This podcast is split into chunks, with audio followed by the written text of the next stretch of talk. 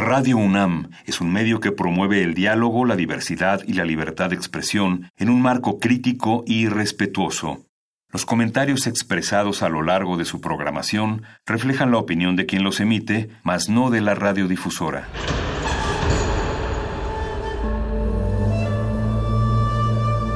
Un templo para la apreciación del ser mediante el sonido. mediante el sonido. Para nosotros. El sol sale durante la noche. Nuestros gritos llevan la mesura del silencio. Y el descontento está lleno de baile y risas. A todo, incluso a nosotros, nos resistimos. La universidad Ustedes y nosotros somos de Resistencia modulada.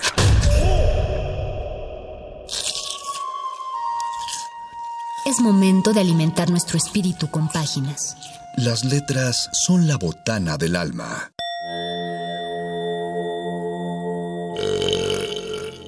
Recuerda la máxima. Los libros son como los tacos. Aún los malos son buenos. Muerde lenguas.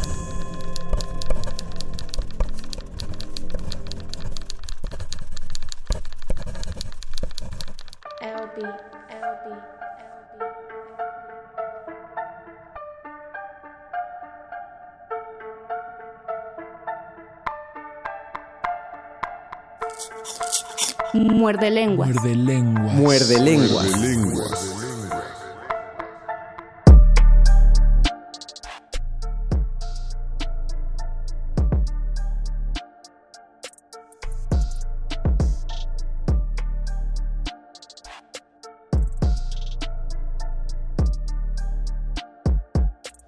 Buenas noches, querida Resistencia. Buenas noches, queridos escuchas de Radio UNAM del 96.1 de FM. Los saludamos desde las instalaciones de Adolfo Prieto 133 en la Colonia del Valle, de donde está emanando mi voz, que no mi persona. Me presento, soy el Mago Conde, y a nombre de mi compañero Luis Flores del Mal, el cual no se encuentra presente en esta emisión, no les damos la bienvenida solo a Resistencia Modulada, sino que les damos la bienvenida también a Muerde Lenguas, su programa favorito de letras, y en este caso el diablo.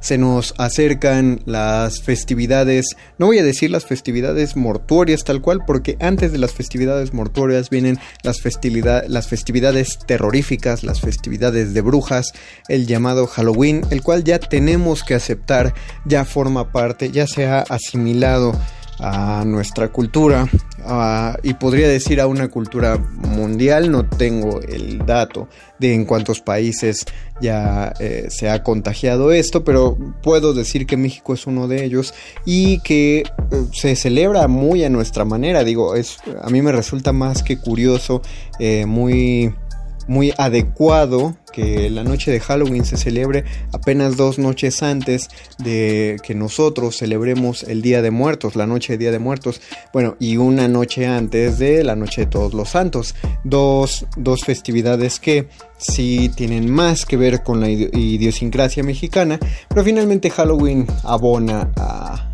esta sensación de es divertido entretenernos con lo que más miedo nos da y que nos puede dar más miedo que la muerte misma y todas las cuestiones que le rodean alrededor de la muerte y del miedo a la muerte es que se ha creado un imaginario eh, espiritual y fantástico acerca de un montón de cosas.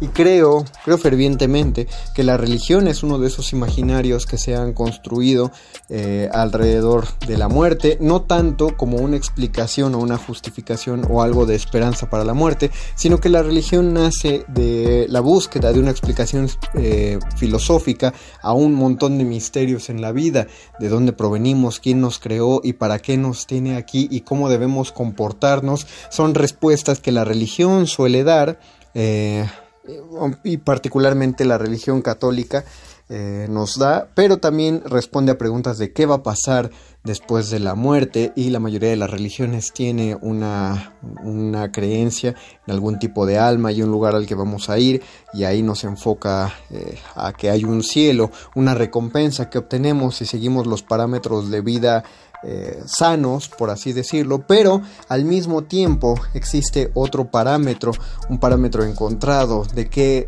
qué nos va a ocurrir si no seguimos al pie de la letra o si no seguimos estrictamente estas reglas de vivienda y entonces en ese punto existe el infierno y existe el diablo, el castigo de los pecadores. Yo sé que muchas, eh, muchos memes y muchas preguntas irónicas serán a propósito de la existencia del diablo en las cuales se plantea, pero si el diablo castiga a los pecadores, eso no convertiría al diablo en alguien bueno.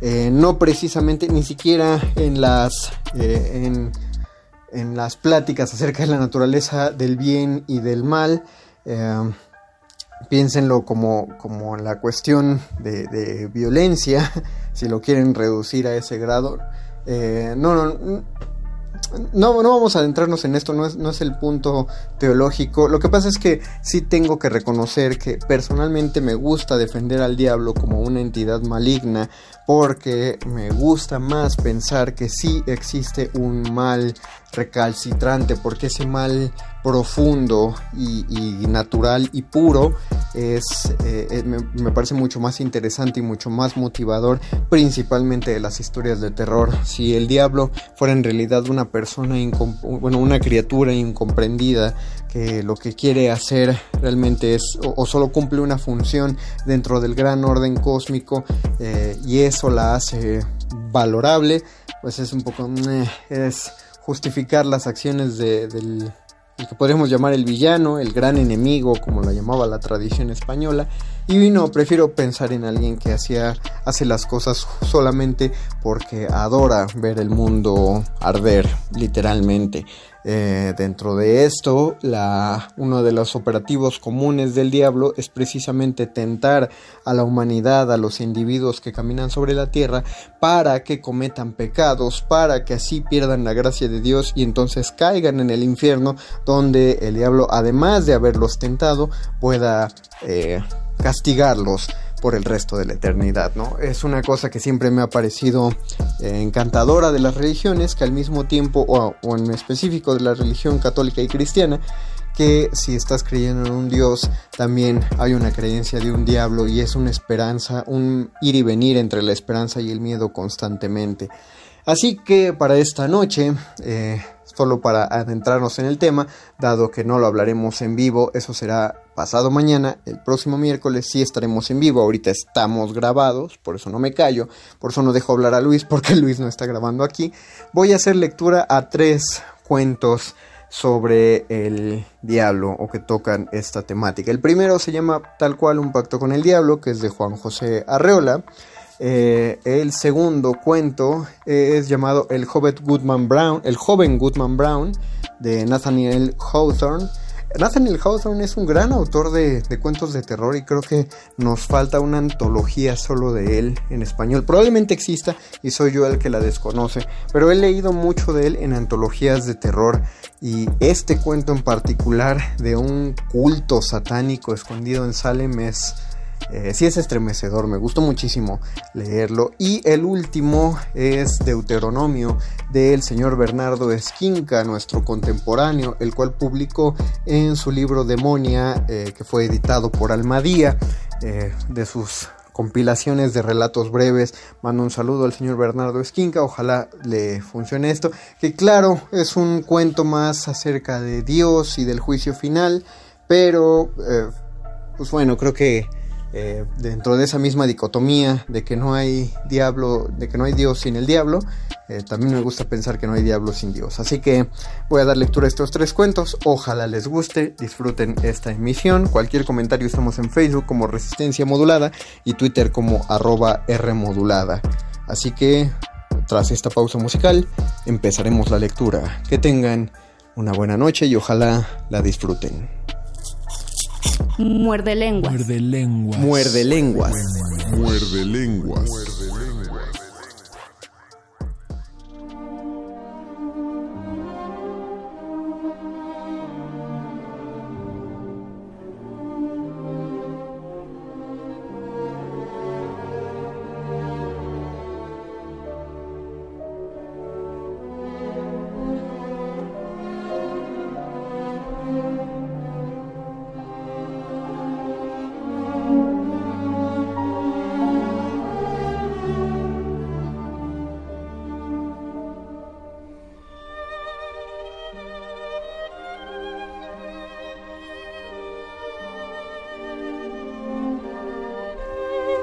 Pacto con el diablo. Juan José Arreola. Aunque me di prisa y llegué al cine corriendo, la película había comenzado. En el salón oscuro traté de encontrar un sitio. Quedé junto a un hombre de aspecto distinguido. Perdone usted, le dije. ¿No podría contarme brevemente lo que ha ocurrido en la pantalla? Sí. Daniel Brown, a quien ve usted ahí, ha hecho un pacto con el diablo. Gracias. Ahora quiero saber las condiciones del pacto. ¿Podría explicármelas? Con mucho gusto. El diablo se compromete a proporcionar la riqueza a Daniel Brown durante siete años, naturalmente a cambio de su alma. ¿Siete no más? El contrato puede renovarse. No hace mucho Daniel Brown lo firmó con un poco de sangre. Yo podía completar con estos datos el argumento de la película. Eran suficientes, pero quise saber algo más. El complaciente desconocido parecía ser hombre de criterio en tanto que Daniel Brown se embolsaba una buena cantidad de monedas de oro, pregunté. En su concepto, ¿quién de los dos se ha comprometido más? El diablo. ¿Cómo es eso? repliqué sorprendido. El alma de Daniel Brown, créame usted, no valía gran cosa en el momento en que la cedió. Entonces el diablo va a salir muy perjudicado en el negocio porque Daniel se manifiesta muy deseoso de dinero, Mírelo usted. Efectivamente, Brown gastaba el dinero a puñados, su alma de campesino se desquiciaba. Con ojos de reproche, mi vecino añadió, Ya llegarás al séptimo año, ya. Tuve un estremecimiento. Daniel Brown me inspiraba simpatía. No pude menos de preguntar, Usted perdóneme, ¿no se ha encontrado pobre alguna vez? El perfil de mi vecino, esfumado en la oscuridad, sonrió débilmente. Apartó los ojos de la pantalla donde ya Daniel Brown comenzaba a sentir remordimientos y dijo sin mirarme, Ignoro en qué consiste la pobreza, ¿sabe usted? Eh, siendo así, en cambio, sé muy bien lo que puede hacerse en siete años de riqueza.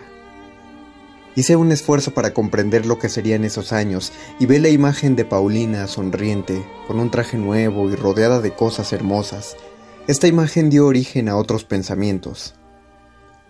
Usted acaba de decirme que el alma de Daniel Brown no valía nada. ¿Cómo, pues, el diablo le ha dado tanto? El alma de ese pobre muchacho puede mejorar. Los remordimientos pueden hacerla crecer contestó filosóficamente mi vecino, agregando luego con malicia, entonces el diablo no habrá perdido su tiempo. ¿Y si Daniel se arrepiente? Mi interlocutor pareció disgustado por la piedad que yo manifestaba. Hizo un movimiento como para hablar, pero solamente salió de su boca un pequeño sonido gutural. Yo insistí, porque Daniel Brown podría arrepentirse y entonces no sería la primera vez que al diablo le salieran mal estas cosas. Algunos se le han ido ya de las manos a pesar del contrato. Realmente es muy poco honrado, dije sin darme cuenta. ¿Qué dice usted? Si el diablo cumple, con mayor razón debe el hombre cumplir, añadí como para explicarme. Por ejemplo, y mi vecino hizo una pausa llena de interés. Aquí está Daniel Brown, contesté. Adora a su mujer. Mire usted la casa que le compró. Por amor ha dado su alma y debe cumplir. A mi compañero le desconcertaron mucho estas razones. Perdóneme, dijo. Hace un instante usted estaba de parte de Daniel. Y sigo de su parte, pero debe cumplir. ¿Usted cumpliría? No pude responder. En la pantalla Daniel Brown se hallaba sombrío. La opulencia no bastaba para hacerle olvidar su vida sencilla de campesino. Su casa era grande y lujosa, pero extrañamente triste. A su mujer le sentaban mal las galas y las alhajas. Parecía tan cambiada. Los años transcurrían veloces y las monedas saltaban rápidas de las manos de Daniel como antaño la semilla, pero tras él, en lugar de plantas, crecían tristezas, remordimientos. Hice un esfuerzo y dije, Daniel debe cumplir. Yo también cumpliría. Nada existe peor que la pobreza. Se ha sacrificado por su mujer. Lo demás no importa. Dice usted bien. Usted comprende porque también tiene mujer. ¿no es cierto? Daría cualquier cosa porque nada le faltase a Paulina. Su alma. Hablábamos en voz baja, sin embargo, las personas que nos rodeaban parecían molestas. Varias veces nos habían pedido que calláramos. Mi amigo, que parecía vivamente interesado en la conversación, me dijo, ¿No quiere usted que salgamos a uno de los pasillos? Podremos ver más tarde la película. No pude rehusar y salimos. Miré por última vez a la pantalla. Daniel Brown confesaba llorando a su mujer el pacto que había hecho con el diablo.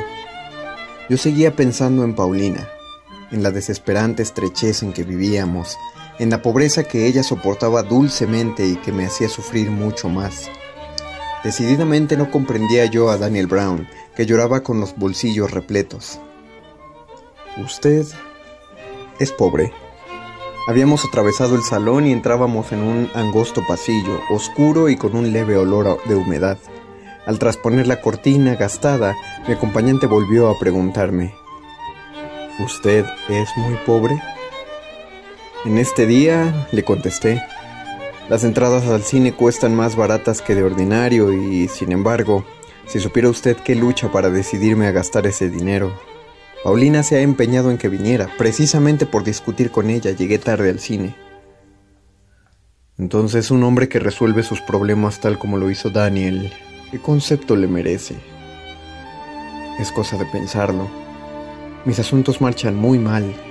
Las personas ya no se cuidan de vestirse, van de cualquier modo, reparan sus trajes, los limpian, los arreglan una y otra vez. Paulina misma sabe entenderse muy bien, Hace combinaciones y añadidos, se improvisa trajes. Lo cierto es que desde hace mucho tiempo no, no, tiene un vestido nuevo. Le prometo hacerme su cliente, dijo mi interlocutor compadecido. En esta semana le encargaré un par de trajes. Gracias. Tenía razón Paulina al pedirme que viniera al cine. Cuando sepa esto va a ponerse contenta. Podría hacer algo más por usted añadió el nuevo cliente. Por ejemplo, me gustaría proponerle un negocio, hacerle una compra. Perdón, contesté con rapidez, no tenemos ya nada para vender. Lo último, unos aretes de Paulina. Piense usted muy bien. Hay algo que quizás olvida. Hice como que meditaba un poco. Hubo una pausa que mi benefactor interrumpió con voz extraña. Reflexione usted. Mire, ahí tiene usted a Daniel Brown. Poco antes de que usted llegara no tenía nada para vender y, sin embargo, noté de pronto que el rostro de aquel hombre se hacía más agudo. La luz roja de un letrero puesto en la pared daba a sus ojos un fulgor extraño, como fuego. Él advirtió mi turbación y dijo con voz clara y distinta, A estas alturas, señor mío, resulta por demás una presentación. Estoy completamente a sus órdenes. Hice instintivamente la señal de la cruz con mi mano derecha, pero sin sacarla del bolsillo. Esto pareció quitar al signo su virtud porque el diablo, componiendo el nudo de su corbata, dijo con toda calma, Aquí en la cartera llevo un documento que... Yo estaba perplejo. Volví a ver a Paulina de pie en el umbral de la casa, con su traje gracioso y desteñido, en la actitud en que se hallaba cuando salí, el rostro inclinado y sonriente, las manos ocultas en los pequeños bolsillos de su delantal. Pensé que nuestra fortuna estaba en mis manos. Esta noche apenas si teníamos algo para comer. Mañana habría manjares sobre la mesa y también vestidos y joyas y una casa grande y hermosa. ¿El alma? Mientras me hallaba sumido en tales pensamientos, el diablo había sacado un pliego crujiente y en una de sus manos brillaba una aguja. Daría cualquier cosa porque nada te faltara. Esto lo había dicho yo muchas veces a mi mujer. Cualquier cosa. El alma. Ahora estaba frente a mí el que podía hacer efectivas mis palabras, pero yo seguía meditando, dudaba, sentía una especie de vértigo. Bruscamente me decidí. Trato hecho. Solo pongo una condición. El diablo, que ya trataba de pinchar mi brazo con su aguja, pareció desconcertado. ¿Qué condición? Me gustaría ver el final de la película, contesté. ¿Pero qué le importa a usted lo que ocurra a ese imbécil de Daniel Brown? Además, eso es un cuento. Déjelo usted y firme. El documento está en regla, solo hace falta su firma, aquí, sobre esta raya. La voz del diablo era insinuante, ladina, como un sonido de monedas de oro. Añadió, Si usted gusta, puedo hacerle ahora mismo un anticipo. Parecía un comerciante astuto. Yo repuse con energía, Necesito ver el final de la película. Después firmaré. ¿Me da usted su palabra? Sí. Entramos de nuevo en el salón. Yo no veía en absoluto, pero mi guía supo hallar fácilmente dos asientos. En la pantalla, es decir, en la vida de Daniel Brown, se había operado un cambio sorprendente, debido a no sé qué misteriosas circunstancias. Una casa campesina, destartalada y pobre, la mujer de Brown estaba junto al fuego preparando la comida, era el crepúsculo y Daniel volvía del campo con la asada al hombro, sudoroso, fatigado, con su burdo traje lleno de polvo. Parecía, sin embargo, dichoso. Apoyado en la asada, permaneció junto a la puerta. Su mujer se le acercó sonriendo. Los dos contemplaron el día que se acababa dulcemente prometiendo la paz y el descanso de la noche. Daniel miró con ternura a su esposa y recorriendo luego con los ojos la limpia pobreza de la casa, preguntó, ¿Pero no echas tú de menos nuestra pasada riqueza? ¿Es que no te hacen falta todas las cosas que teníamos? La mujer respondió lentamente, Tu alma vale más que todo eso, Daniel. El rostro del campesino se fue iluminando, su sonrisa parecía extenderse, llenar toda la casa, salir del paisaje. Una música surgió de esa sonrisa y parecía disolver poco a poco las imágenes. Entonces, de la casa dichosa y pobre de Daniel Brown brotaron tres letras blancas que fueron creciendo, creciendo, hasta llenar toda la pantalla. Sin saber cómo, me hallé de pronto en medio del tumulto que salía de la sala, empujando, atropellando, abriéndome paso con violencia. Alguien me cogió de un brazo y trató de sujetarme. Con gran energía me solté y pronto salí a la calle. Era de noche. Me puse a caminar deprisa, cada vez más deprisa, hasta que acabé por echar a correr. No volví la cabeza ni me detuve hasta que llegué a mi casa. Entré lo más tranquilamente que pude y cerré la puerta con cuidado. Paulina me esperaba. Echándome los brazos al cuello, me dijo, Pareces agitado. No, nada. Es que... ¿No te ha gustado la película? Sí, pero... Yo me hallaba turbado. Me llevé las manos a los ojos. Paulina se quedó mirándome y luego, sin poderse contener, comenzó a reír. A reír alegremente de mí, que deslumbrado y confuso me había quedado sin saber qué decir. En medio de su risa, exclamó con festivo reproche, ¿Es posible que te hayas dormido? Estas palabras me tranquilizaron, me señalaron un rumbo. Como avergonzado contesté, es verdad, me he dormido. Y luego, en son de disculpa, añadí, tuve un sueño y voy a contártelo. Cuando acabé mi relato, Paulina me dijo que era la mejor película que yo podía haberle contado. Parecía contenta y se rió mucho. Sin embargo, cuando yo me acostaba, pude ver cómo ella, sigilosamente, trazaba con un poco de ceniza la señal de la cruz sobre el umbral de nuestra casa. Un pacto con el diablo. Juan José Arreola. Muerde lenguas. Muerde lenguas. Muerde lenguas. Muerde lenguas. En una noche de luna, debajo de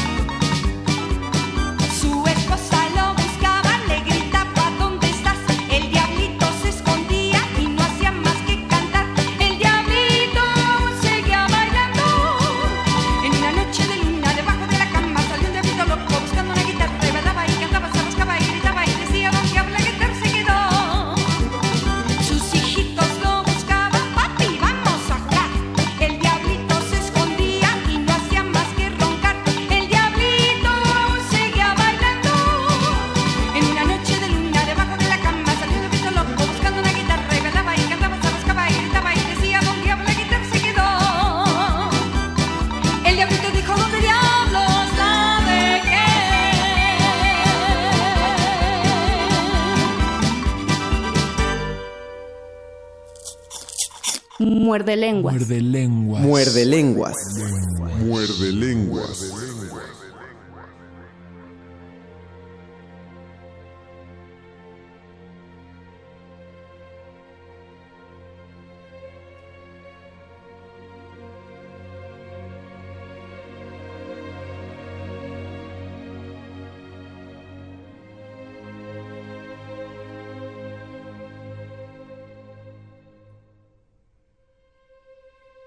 El joven Goodman Brown. Nathaniel Hawthorne. Al anochecer, el joven Goodman Brown salió a la calle del pueblo de Salem. Se despidió de su joven esposa, Faith, quien le rogaba que no hiciese aquel viaje. De todas las noches del año, esposo mío, te ruego que te quedes conmigo esta, le dijo la mujer. Reza tus oraciones y acuéstate al anochecer, así ningún daño te sucederá. Se limitó a responderle su esposo y se marchó. Soy un perverso al dejarla en esta situación, se dijo, pero después de esta noche cambiaré. Y así se sintió justificado para apresurar su propósito maligno. Se apartó de la carretera principal y entró en un estrecho sendero que oscurecían los árboles más tristes del bosque. Todo era solitario, y en tal soledad es frecuente que el viajero no sepa quién anda detrás de los troncos o las gruesas ramas. El propio diablo podría estar a mi lado, exclamó Goodman. Recorrió una curva del camino y al volver a mirar hacia adelante, vio la figura de un hombre con atuendo grave y decente sentado al pie de un viejo árbol. Llegas tarde, Goodman Brown, le dijo. El reloj de la vieja iglesia está sonando desde hace 15 minutos. Mi esposa me entretuvo, contestó el joven con un temblor en la voz. En el bosque había ya una oscuridad profunda. El segundo viajero tendría unos 50 años y podría habérsele tomado por el padre de Goodman Brown. Poseía, además, ese aire indescriptible de alguien que conoce el mundo y que no se sentiría avergonzado al estar sentado a la mesa del rey Guillermo. Se apoyaba en un bastón semejante a una gran serpiente negra y tan curiosamente trabajado que daba la apariencia de estar viva. Preferiría regresar por donde vine, dijo de pronto Goodman Brown. Tengo escrúpulos de hablar de aquello que tú ya sabes. Razonemos, contestó el hombre mayor. Si te convenzo llegarás hasta el final. Ya solo nos queda un poco de camino por el bosque. Es demasiado lejos. Mi padre jamás habría entrado en el bosque con tal propósito, ni su padre antes de él. Hemos sido una raza de hombres honestos y buenos cristianos. Seré el primer Brown que toma este camino. Bien dicho, Goodman Brown. He conocido a tu familia de puritanos. Ayudé a tu abuelo, el guarda, cuando azotó a la mujer de Cuáquera por las calles de Salem. Y fui yo el que llevó a tu padre una antorcha para que prendiera fuego a un pueblo indio. Somos gente de oración y no permitimos esas maldades, aseguró el joven Brown. Sean o no maldades, tengo aquí muchos conocidos, replicó el viajero del bastón retorcido. Los diáconos de muchas iglesias han bebido conmigo el vino de la comunión. Además, el gobernador y yo, aunque... Esos son secretos de Estado. Y como quiera que sea, deberías poner especial atención a las veinte ancianas que van cojeando delante de nosotros gritó de repente y señaló con el bastón a una figura femenina, en la que Goodman Brown reconoció a una mujer muy piadosa y ejemplar que de joven había enseñado el catecismo y era la consejera espiritual, junto con el ministro y el diácono Wookin del pueblo de Salem. Me maravilla que Goody Cloyce esté en este bosque profundo a la caída de la noche, dijo Goodman. Será mejor que tome un atajo para que no me vea. Sea dijo el hombre. El joven se desvió del camino observando atentamente a la dama. Ella avanzaba a una velocidad singular para una mujer de tanta edad. El viajero comenzó a acercarse a ella y, extendiendo su bastón, le tocó el cuello. ¡El diablo! gritó la piadosa anciana. ¿Es que no reconoces a tu viejo amigo? le preguntó el viajero poniéndose delante de ella. Ah, es su señoría, exclamó la anciana, y con la imagen del viejo imbécil de Goodman Brown. Pero, ¿Podrá creerlo su señoría? Mi escoba ha desaparecido extrañamente. Sospecho que robada por esa bruja de Goody Corey. Y eso que estaba untada con jugo de apio silvestre, cinco en rama y acónito. Mezclado con trigo y la grasa de un niño recién nacido, añadió la forma del viejo Goodman Brown. Veo que su señoría conoce la receta. Todo está dispuesto para la reunión. Yo decidí venir a pie. Espero que su señoría me preste su brazo para poder llegar juntos. Eso difícilmente sería posible. Mi brazo no puedo prestárselo, pero si quiere, aquí está mi bastón.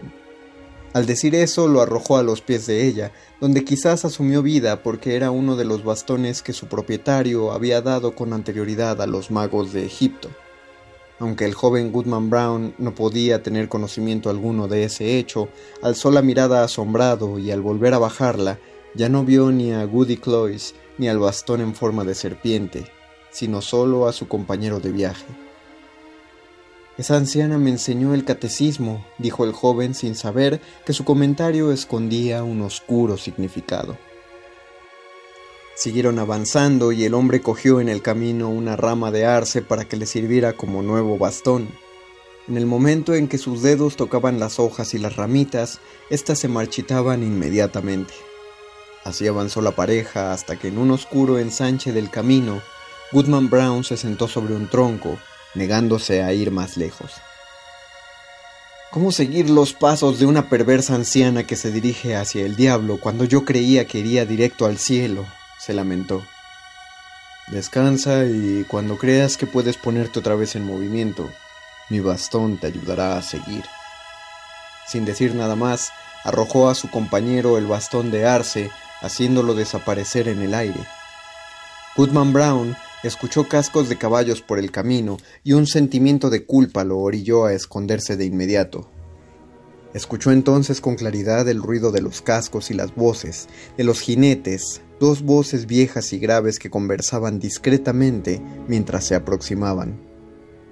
Debido a la profundidad de la oscuridad en ese lugar, no pudo reconocerlos por su figura, Creyó haber reconocido las voces del ministro y el diácono Gukin, trotando tranquilamente como cuando acudían a alguna ordenación o un consejo eclesiástico. Uno de los jinetes se detuvo para escoger una vara. De entre las dos cosas, reverendo señor, preferiría perderme una cena de ordenación que la reunión de esta noche. Me han dicho que va a estar aquí parte de nuestra comunidad, además de varios curanderos indios, dignos servidores del demonio. Por los ángeles, diácono Gukin, apresurémonos o llegaremos tarde. Las voces se perdieron en el bosque solitario, donde jamás hubo iglesia alguna ni ningún cristiano había rezado. ¿A dónde podían acudir esos hombres santos en la profundidad del bosque pagano? El joven Goodman Brown estuvo a punto de caer desmayado.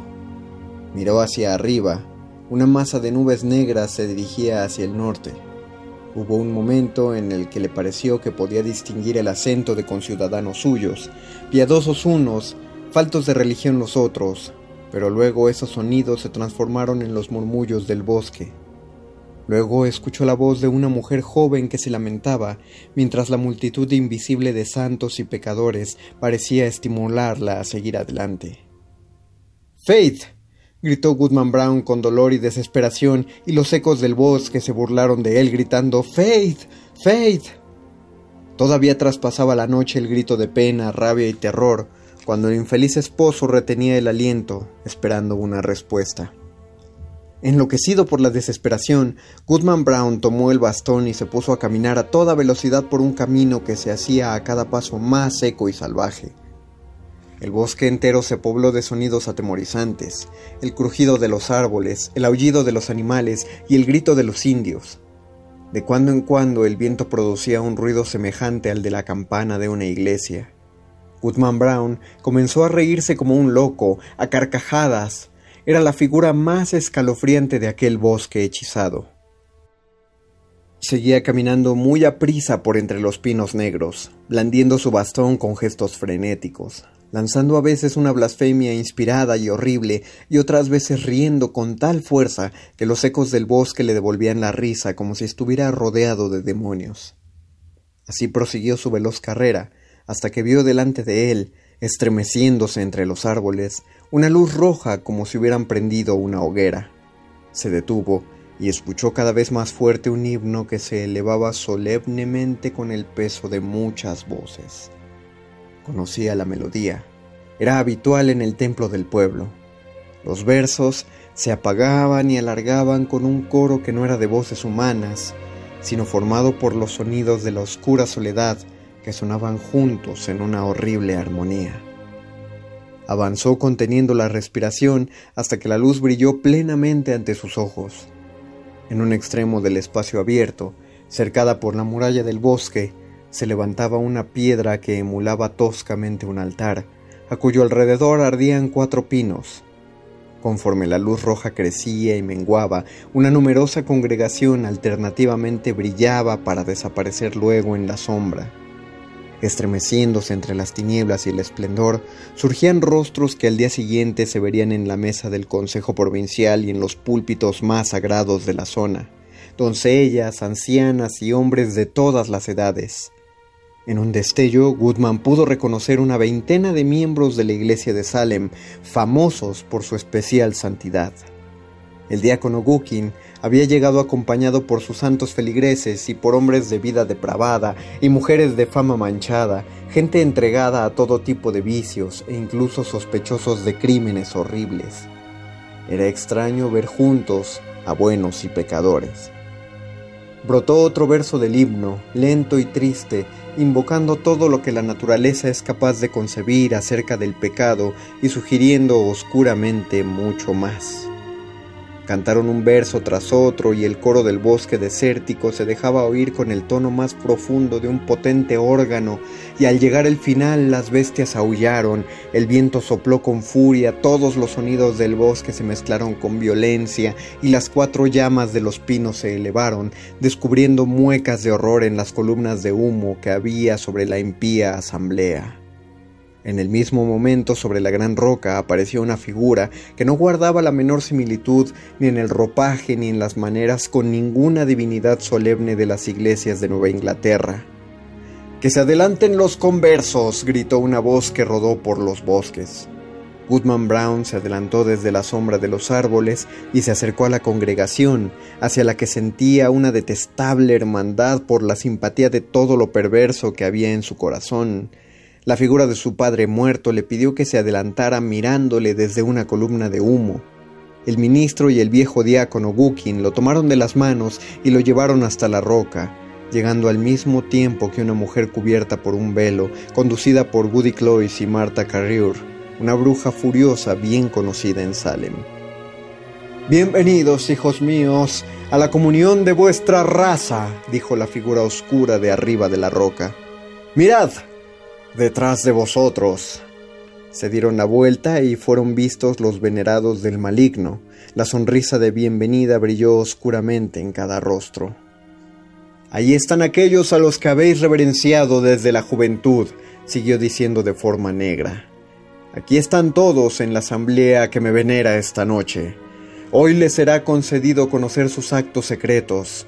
Adulterio, estupro, asesinato, violación, crímenes, infanticidios, parricidios, fratricidios. La tierra entera es una mancha de culpa, una enorme mancha de sangre. Os será dado conocer en cada pecho el misterio profundo del pecado, la fuente de todas las artes perversas. Con el resplandor de antorchas encendidas en el infierno, el hombre infeliz contempló a su Faith y ésta a él, temblando delante de ese diabólico altar. El mal es la naturaleza de la humanidad. El mal debe ser nuestra felicidad. Bienvenidos, hijos míos, a la comunión de vuestra raza. Bienvenidos, repitieron los venerados del diablo. Allí estaban ellos, la única pareja que parecía vacilar al borde de la perversión. En la roca se había abierto de manera natural un hueco, contenía agua enrojecida por la luz fantástica o era sangre. Ahí sumergió la mano la forma del mal, preparándose para poner la señal del bautismo en sus frentes, para que pudieran compartir el misterio del pecado. Faith, Faith, gritó el esposo angustiado. Resiste al demonio, no permitas que nos manche. No pudo saber si Fate le obedeció. Apenas había dicho aquello cuando se encontró en medio de la soledad y una noche tranquila, escuchando el rugir del viento que se apagaba en el bosque.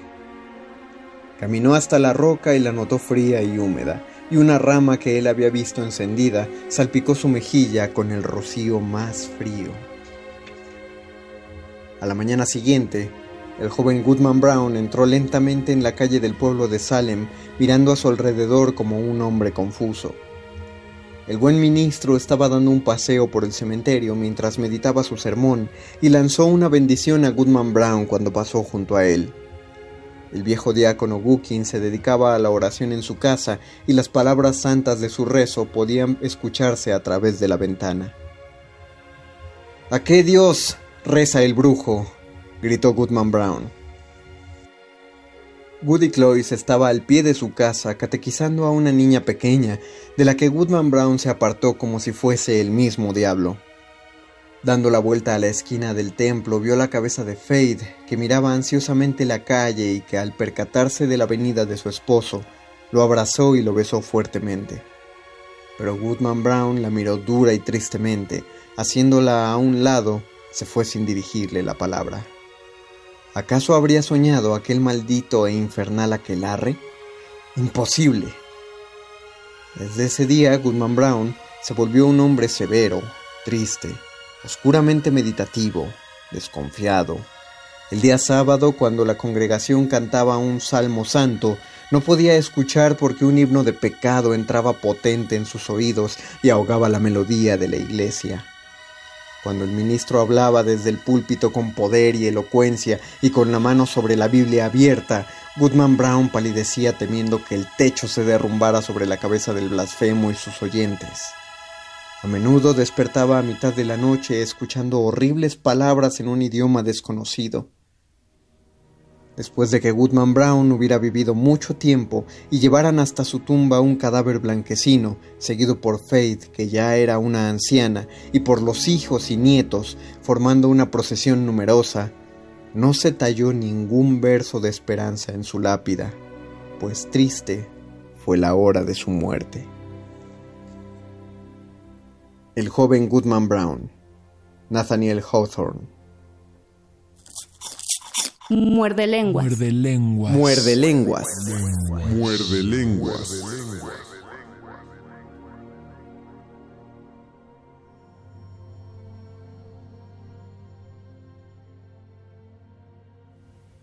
Deuteronomio. Bernardo Esquinca. No te harás ídolos ni ninguna imagen tallada alguna de lo que hay arriba en los cielos, o abajo en la tierra, o en las aguas debajo de la tierra. Deuteronomio 5:8 Vine aquí abajo para esconderme de Jesucristo.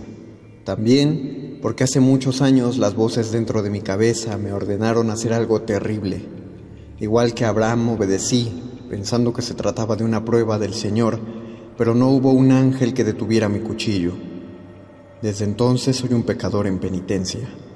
He pasado por diversos castigos y penurias, pero sé muy bien que el perdón no ha llegado y que de encontrarme cara a cara con el Hijo de Dios, me condenaría sin dudarlo a las llamas eternas. Hoy es el día señalado por la Iglesia del juicio final para el regreso de Cristo. Estuve atento a las profecías y me preparé para afrontar el holocausto. Pacientemente fui armando un refugio y lo llené de provisiones. Aún tengo una misión, una última que tal vez consiga la salvación de mi alma. He sellado ya la entrada al búnker. Mi compañía son la Biblia y este cuaderno en el que, como Moisés, redactaré un nuevo Deuteronomio, las leyes que guiarán a los sobrevivientes a la destrucción. Conozco las cloacas a la perfección, el sistema de drenaje que se extiende bajo el asfalto como una ciudad subterránea. Elegí una antigua estación de bombeo abandonada. No figura en los mapas que trazamos hace décadas durante lo que llamaré el Proyecto Noé. Es un lugar ideal y seguro. Creí que encontraría a mis viejas amigas las ratas, pero se han marchado. Presienten que el final se aproxima. Las extrañaré. Son los únicos seres vivos que despiertan mi simpatía. Ellas no me temían cuando estuve atrapado en los túneles. Me hicieron compañía y me brindaron el alimento de su carne. Ahora estoy solo, escribiendo a la luz de una vela. ¿Cuánto tiempo permaneceré sepultado? Esta vez ni Dios lo sabe. Cuarenta días y cuarenta noches quizá. El predicador de la iglesia del juicio final quiso darme un veneno, el mismo que suministró a los seguidores. Le hablé de mi misión y su respuesta fue que nadie era especial. Todos debíamos morir para resucitar en la gloria eterna. Me decepcionó, era un cobarde y tenía tanto miedo como yo de ser castigado por sus pecados. Pero el Hijo de Dios ya está aquí, vino a juzgar tanto a vivos como a muertos. Las lápidas se abrieron, al principio se escucharon los gritos de la gente que intentaba huir, el pánico de los vivos. Ahora solo se oye el paso lento de los muertos, sus pies descarnados, arrastrándose sobre el pavimento. Sin embargo, estoy a salvo en el búnker. Dios se encuentra ocupado separando la basura allá arriba. No soy soberbio, conozco mi falta. Es la razón por la que la red de drenaje me resulta familiar. Yo asesiné a mi hijo. Un homicida podrá refugiarse ahí y salvar su vida si mató a su prójimo sin querer, sin haber sido antes su enemigo. Deuteronomio 19:4 Hace mucho tiempo que no pienso en mi hijo. Quiero decir que ya no lo recuerdo vivo. Siempre me ha acompañado la imagen de su garganta cercenada, esa última y extraña sonrisa que me prodigó desde su cuello esa segunda boca por la que salieron palabras que no pude comprender. Y aunque parecía reír, en sus ojos estaba fija una mirada de desconcierto y terror, porque hasta para un niño de siete años debe ser incomprensible que su padre lo mate. Él no sabía nada de las voces en mi cabeza, del sacrificio que me pidieron para iniciar el largo camino que me trajo hasta este búnker la policía tampoco comprendió nada, por supuesto, y tras un corto juicio fui condenado a cadena perpetua. Tiempo después vino el proyecto Noé. Comenzaba a pudrirme en mi celda cuando el gobierno puso en marcha un programa de emergencia para reconstruir el colapsado sistema de drenaje que amenazaba con desatar un armagedón anticipado en la ciudad. Todo se hizo en secreto.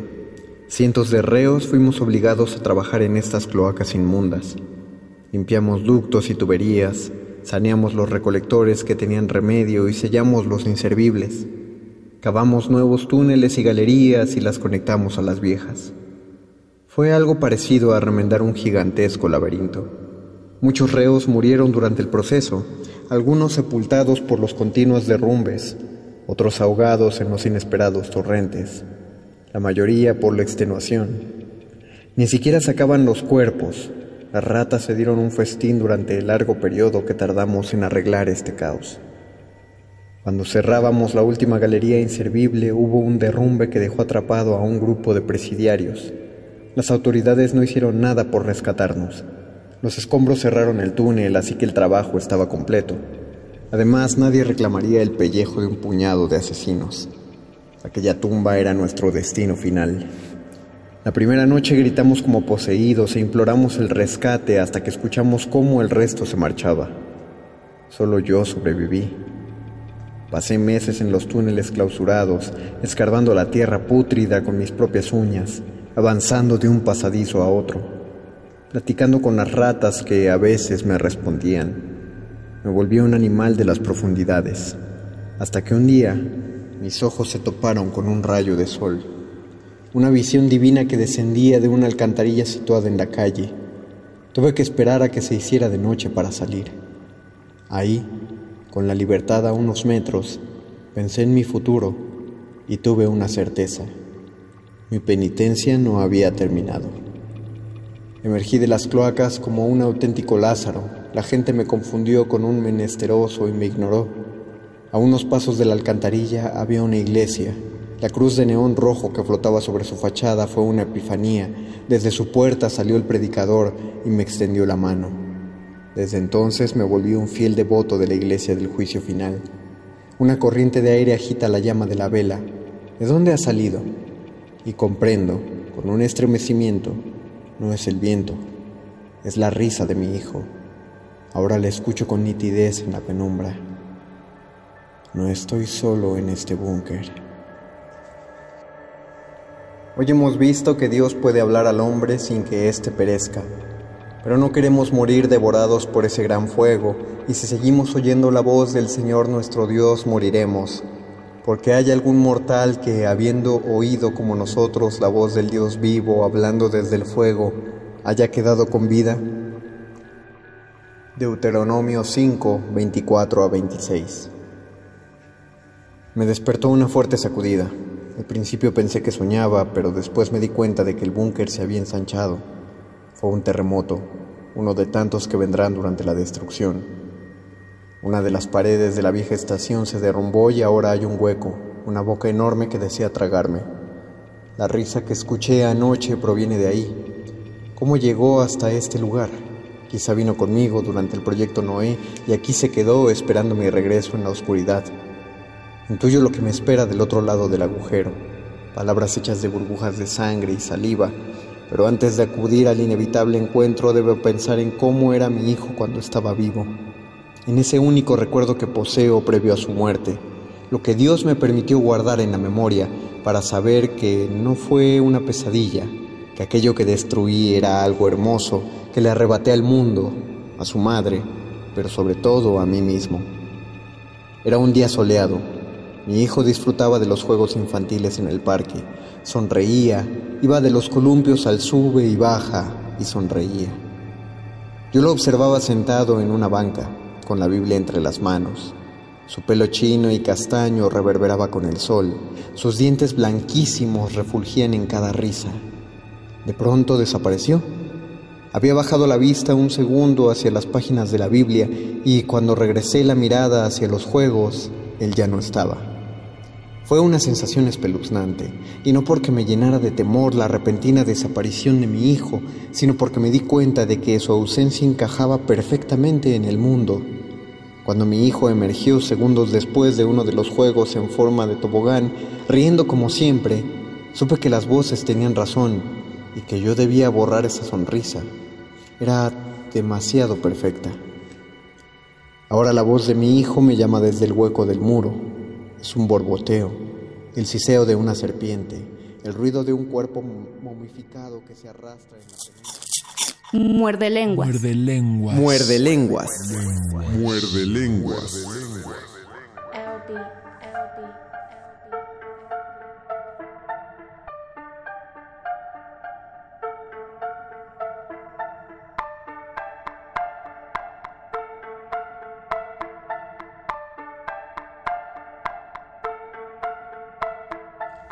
Eso fue todo por esta noche. Los tres cuentos que a los que di lectura son, y se los repito, eh, un, un pacto con el diablo de Juan José Arreola, el cual pueden encontrar en su libro Confabulario.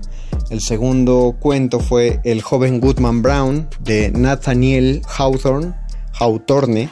Y el último fue Deuteronomio del maestro Bernardo Esquinca, que se publicó en su libro Demonia, editado por Almadía, eh, un libro altamente recomendable, como todo lo del maestro Esquinca, a quien le mando un saludo. Eh, no me conoce, pero ojalá me conozca después de esto. Y también mando un saludo a toda la gente que escuchó este programa. Muchas gracias por sintonizarnos. Un saludote enorme a Oscar El Voice por hacer la edición de este programa y a mi compañero Luis Flores del Mal, con el cual estaré platicando el próximo miércoles, que vamos a estar en vivo. Por ahora, este programa grabado se nos termina. Muchas gracias por sintonizar. Ojalá estén disfrutando muchísimo de este octubre, de estas celebraciones terroríficas y coméntenos qué cosas de terror están leyendo para aderezar estas fechas, estas frías noches otoñales. Se despide de ustedes el Mago Conde y que pasen excelentes noches. Hasta el miércoles. Última enseñanza del día. El dinero no compra la felicidad. Pero compra libros y tacos. Y eso se le parece mucho.